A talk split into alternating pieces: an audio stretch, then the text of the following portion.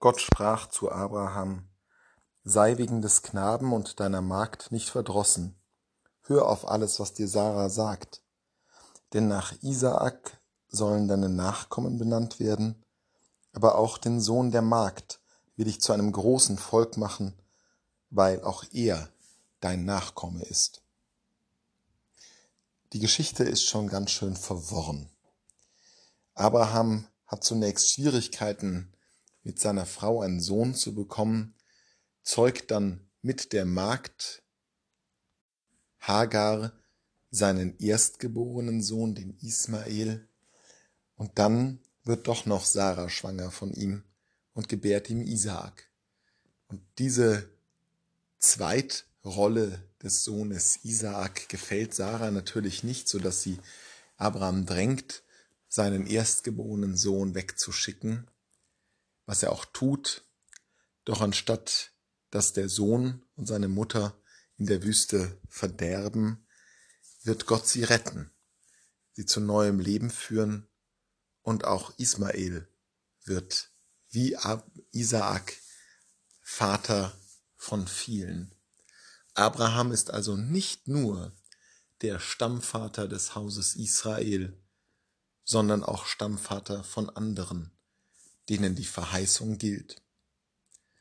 Und das ist ein interessanter Aspekt an der Abrahamsgeschichte, dass der Erstgeborene auch die Verheißung mit sich trägt, auch wenn er nicht legitim geboren ist von der tatsächlichen Frau, sondern nur von der Magd, wird er doch auch Anteil haben an jener Verheißung, die Gott Abraham gab, als er aus seinem Land, dem Land seiner Väter, wegzog.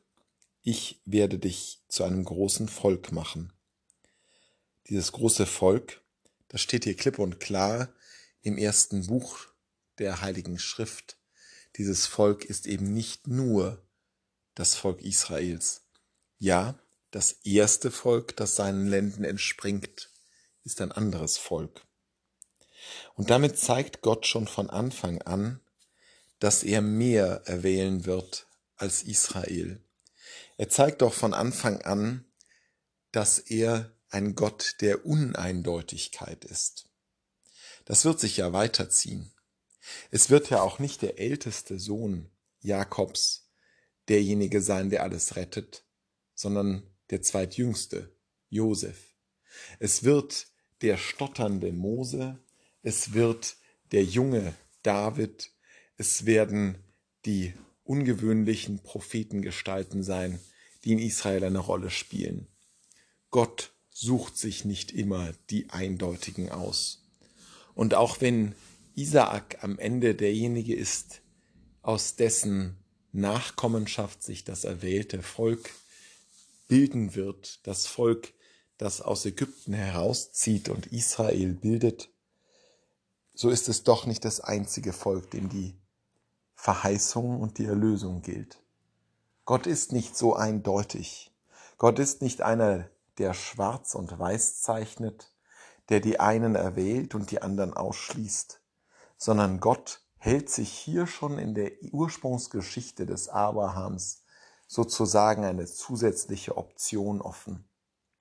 Nicht, weil er es schätzen würde, viele Optionen zu haben, sondern weil er derjenige ist, der sehr viel mehr ist, sehr viel größer als unser Herz, das nur in Schwarz und Weiß denken kann, in Gut und Böse, in wir und die anderen. Nein, Gott ist uneindeutig, Gott lässt Raum. Erlösung braucht diesen Raum, diese Orte wo eben nicht von vornherein klar ist, wer dazugehört und wer nicht. Diese Gruppen, die nicht klar definiert, sondern schwammig sind, weil Gott größer ist als unser kleinliches Herz und unser beschränkter Verstand.